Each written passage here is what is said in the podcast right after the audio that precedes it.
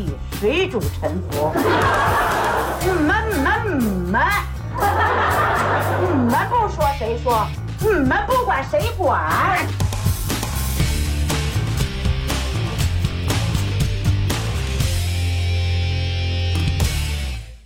本节目由联通沃派赞助播出。联通沃派有梦有方向。Hello，各位大家好，欢迎来到能力有限电台，收听我的新期节目。我是老崔。呃，今天是一命题作文哈，来讲讲这个校园学校啊里面的故事。嗯，其实咱们听众年龄层跨度是挺大的。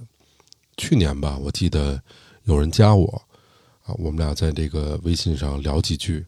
聊着聊着，他说：“哎呦，我得写作业去了，崔叔。”我说：“你写作业去是几个意思呀？”嗯，我说：“你难道现在上学呢吗？”他说：“啊，我现在上学呢。”我说：“现在上大几了？”他说：“没有，我上初三了。”我说：“你上初三了？”我说：“你逗我玩呢吧？”他说：“没有，真的。”还给我拍了一个他作业本儿，我都傻了，您知道吗？我当时脑子里面的第一个浮现的念头啊。呃，就是我可能跟他爸岁数差不多大，没事儿，没事儿，但是咱心态年轻，对吧？这点儿特棒。我跟这个小孩儿、宝贝儿们玩的都特好，我觉得我们都同龄人。所以咱们今天这命题作文说说校园生活哈，学校往事啊这些。我记得哈，我加过我的有一个临沂的小朋友啊，有一个西藏的一个小哥们儿，还有一个女孩叫。你的女孩儿啊，她的微信名字叫你的女孩儿，现在在重庆那边，应该是上大学呢，一个小姑娘。不知道你们现在还有没有在听我的节目哈？那今天在录这个主题的时候呢，让我现在仿佛眼前就出现了你们的样子。不管你们现在有没有在听能力有限的节目，我在这里面都希望也祝福你们学业能够一帆风顺。呃，我就把今天的这期节目送给和他们一样的莘莘学子们啊。反正从考大学到选专业啊，从考研到就业，我就也老时不时的能够接到这样的类似的问题啊。考不上研怎么办呀？哎呦，我这是不是要考公啊？嗯，毕业以后到底是回老家还是去大城市啊？等等。嘿，你之所以操心，其实是因为。啊，你有很多的选择题摆在你面前，你需要做嘛，对吧？我认为哈，有一个很残酷的事儿，这话说来不好听，嗯，其实对于一个出身穷人家庭的孩子来说，你面临的最大问题其实是你父母教的东西基本上都是错的，因为他们的父母往往是在这个社会竞争中啊，处于不利的地位。所以，无论他们的学识啊、知识啊，包括圈子啊，自然对这个社会到底是怎么运行的，没有特别深刻的理解。那反过头来，你面对孩子的时候，实际上真的东西，你没有什么可以传授给他们的。那这些子女们不但需要从头摸索，还需要克服父母带给他们的那些比较错误的观念，而且要跟这个观念可能一直要斗争一辈子。这个特别内耗啊，特别要命啊！我我见过类似这样的案例，其实有不少啊。我不知道各位想一想自己身边有没有。那位说，可能孩子自己多看点书啊，也许自己还能有意识到这一点。一般往往这种时候，他们父母跳出来就说：“我们孩子可不能看课外书。”，真就特别要命，你知道。想起来，我那会儿比较流行的学的专业哈，有几个，一个是这个工商管理啊，听说出来都能当领导，还有就是那个国际贸易啊，发大财的啊，就这些专业曾经都是招生的大热门，但是问题是一般毕了业之后就失业了啊，就业的这种冷门情况是比较多的，就是招生大热，就业大冷，是这么一个情况。那就这几个专业，可是当时考试的时候都不不好考，凭什么你能发财啊？对吧？怎么你就国际还就贸易了呢？可是你会发现，那些其实没什么国际让他贸易的主，以及没什么工商让他管理的主，是不是就吃不上饭了啊？人家就不吃饭了呢？其实不是，就你观察，你看，就毕业之后哈，大概半年，就业再困难，大概率也能找着一份工作，无非就是专业对不对口，或者这个所谓的工作好不好坏的问题。我看那个呃网红说哈，哎呦，说选个所谓的冷门的专业吧，你就不行了啊，感觉这一辈子就得玩完了。选专业咨询的现在都成了这个网红了，哎呀，这个那个的，操！我觉得哈，我说说我的观点，除了贩卖焦虑之外，唉，我觉得很多事儿其实被本末倒置了。嗯，专业其实在我看来，首先没有优劣之分，没有冷热之别，你的兴趣其实才是你最好的老师。但是现在恰恰相反，因为你最重要的东西。却被放在最不重要的位置上。我说说我的道理哈。首先呢，谁说一个人的自我价值，哪怕是在社会上的自我价值，只能通过大学的专业方向来实现的？另外呢，念过大学的人，已经毕业了啊，有些年头的咱们这些听友们，大家想想，你们谁在大学选专业的时候，能想到现在是这样的一个情况？手机支付，在线打车。啊，外卖到家，共享单车，啊，智能快递柜，知识付费，播客，短视频平台，抖音，人工智能，脑机接口，3D 打印，等等等等，对吗？包括 AI，我们生活每天都在发生着非常剧烈而且深刻的变化呀。这是你能在选专业的时候想到的事儿吗？可能未准吧。我想，我们选专业的时候，别说手机支付了，移动的智能手机还没普及呢。你四年前跟四年后必然会完全不一样，变化才是唯一不变的东西。所以，我觉得在当下，重要的不是你选择一个所谓的好专业，而是在大学里面你学会没学会一种自我学习的思维方式，或者说你有没有多交朋友，有没有更多的打开自己的眼界。尽可能多的出去旅行，去增长你的见识。没有人能够准确的预测未来。你试图用一次选择去锁定未来一辈子的成功的人生吗？那是成功学骗你的，不过是想用比较固定的坐标来寻求这种安全感而已啊。所以我觉得你的思维方式、你的创新能力、你的学习能力才是你最最应该重视的。我给各位举个例子。就是在日常的学习和工作中，你大概会不断的被告知，啊，你得有个目标啊，你有了这个目标，你才能有动力嘛，对吧？有了动力，你才能有使命感嘛。然后你通过去设定啊，通过去拆分啊，这个最终的目标，然后我们每一个人才能，哎，制定出一个行动方案，或者说一个精精确的一个细化的一个学习方案。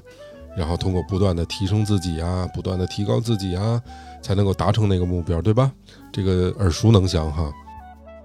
而且不仅如此，你去工作的时候，你也会发现，啊，小到企业，大到各种组织机构，啊，这也会用这样的方法。我想说那，当然了，嗯，从常规上来说，它是确实是合理有效的。我们找到了一个远大的目标，我们立了一个很高远的志向。我们按照这种方法去规划自己，试图去达成这个目标，对吧？但是你在践行这个很高远的志向，你在去实施你那个被拆分的无比精细化的目标的时候，你有没有想过，在现在这样一个进展飞速、充满了高风险、不确定的科技创新的这样的一个时代，有一个问题就是那些。高大上的目标，那些高远的志向，由于它非常复杂，它涉及到的信息变量太多，而你现在自己掌握的理论、掌握的知识、你的能力有限，你是不是能够真的拿出一套具体的、可行的、可实现的绝对方案呀？所以那种想象中的明确的这种行动方案，我第一步要干嘛？我第二步要干嘛？我第三步要做什么？我要达到一个什么目标，我才能做到什么什么方向？类似这样的行动路线图，这种方式能行得通吗？如果你去看啊，在人类历史上面很多历史性的时刻，那种突破的、颠覆的、创新的，你会发现一个非常有意思的规律：他们特别像是在一个巨大的、黑暗的、结构复杂的、放满了各种物件的房间里面去慢慢的摸索，而我们渴望的那个目标、那个志向、那个成果，很可能就隐藏在这个充满着。结构复杂和充满着物件的某一个房间的角落里面，和一堆看似跟它一点关系没有的东西放在一起，明白我在说什么吗？在这种情况下，你越设定一个详细的、明确的目标，制定一个越周密、精确的方案，你反而越无法达成。我举个例子，人类历史上有特别多的啊，有心栽花花不开，无心插柳柳成荫的案例啊。比如说咱们这个家电，嗯，大家常用的微波炉，这个我相信每家每户都有啊，很便宜，白电，典型的，啊，就如果我们想想它怎么被发明出来的，我们一定会觉得肯定是一个消费级的这种电子企业嘛，想制造出一台方便的、快捷的食品加热器，然后致力于发明一种能耗少又安全的加热技术，然后最终选中了这个电磁波，发明了微波炉，对吧？嗯。但问题是，实际上，人类使用电磁波装置的历史，要比我们自己使用微波炉的历史长得多得多。大概在二十世纪的二三十年代，能够持续稳定的发射电磁波的这种磁控管就早就被制造出来了。它制造出来的目的是为了用于雷达探索，并且在二战里面就不断的被改良。后来一直到一九四六年的时候，美国的有一个军工企业叫雷神。这里面有一位工程师啊，叫斯宾塞，他在雷达测试的过程中，无意间发现自己兜里面有一块巧克力，因为这个巧克力接近了这个磁控管，产生了融化，然后他才意识到，哦，原来这个东西是可以加热食物的，于是发明了微波炉。包括那个万艾可，就这伟哥啊，本来研发的是治心脑血管的病。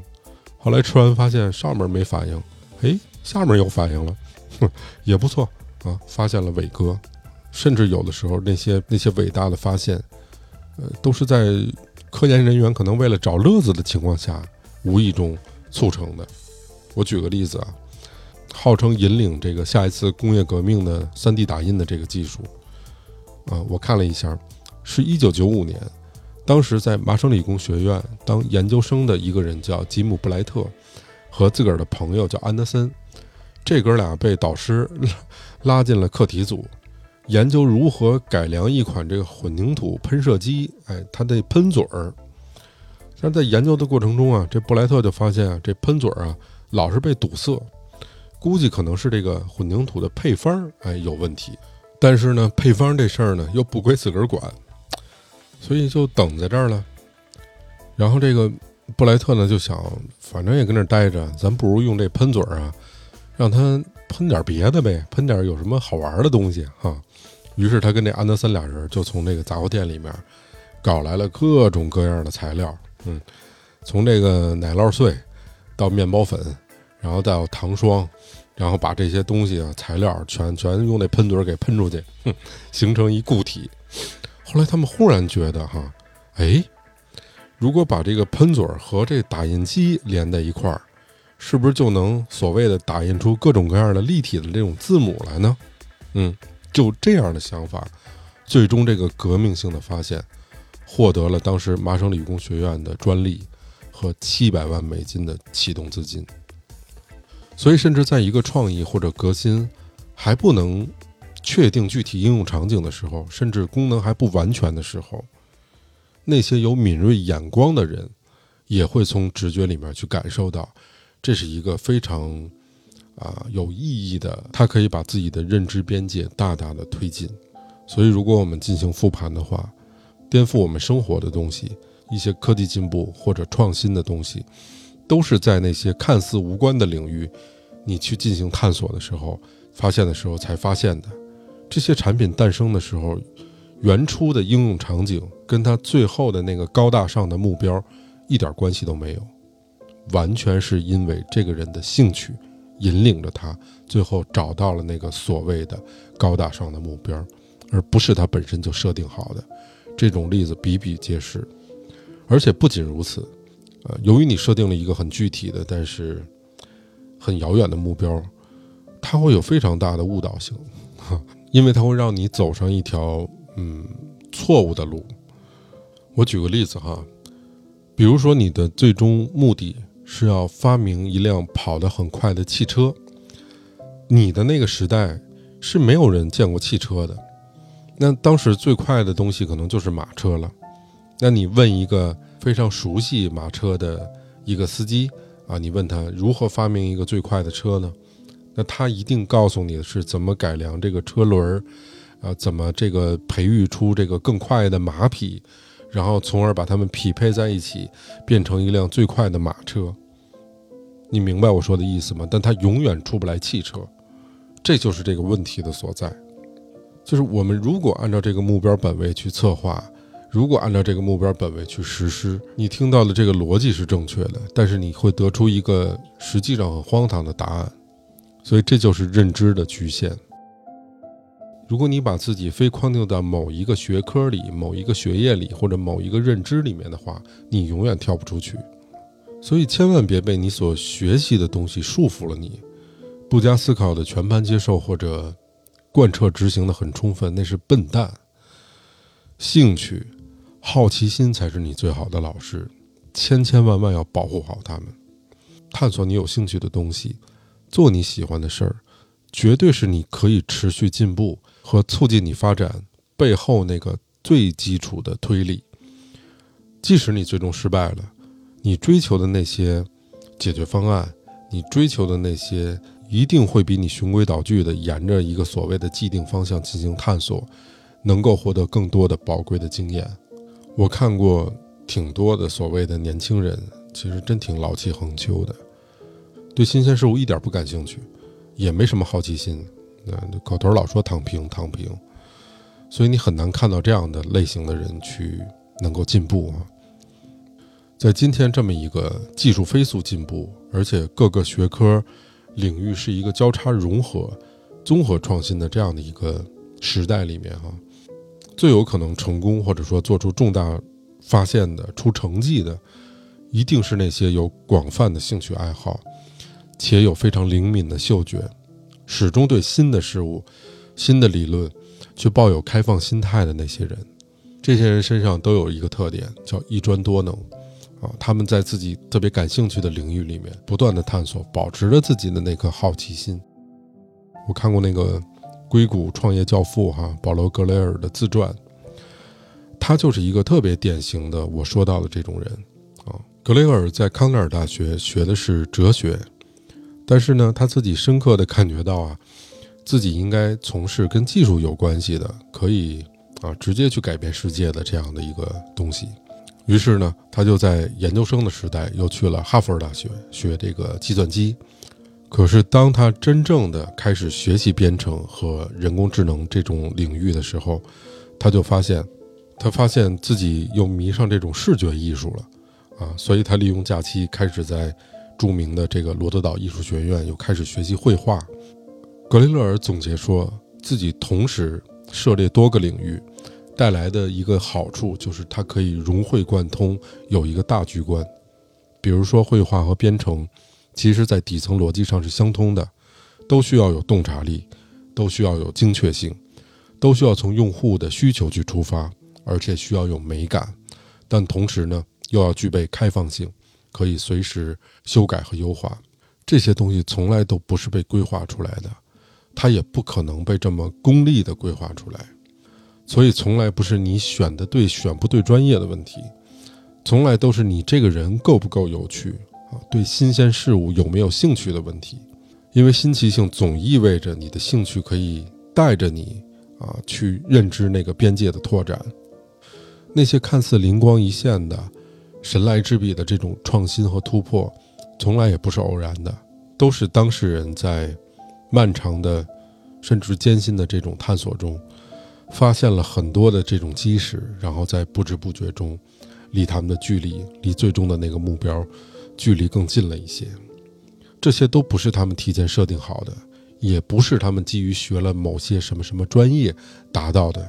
乔布斯出生的年代还没有一个东西叫手机，哼，他也不是学这个的。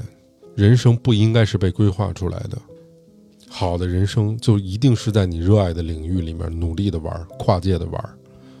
我们功利主义点说，在这世界上有两种人特聪明，一种人呢像学者啊、艺术家、演员这样的，活学活用自己的聪明；那另一种呢像商人啊、领导这样的，他能够活学活用别人的聪明，整天工作的只看你自己眼前的。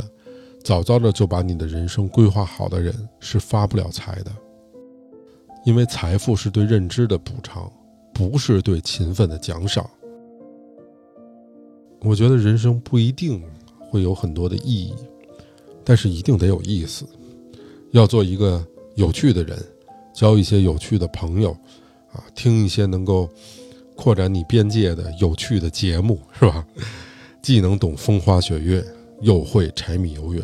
这多棒啊，对吧？OK，那今天就是我们这样的一期节目，希望大家能够关注我的小红书幺幺九幺九幺三五二，我们下期再见。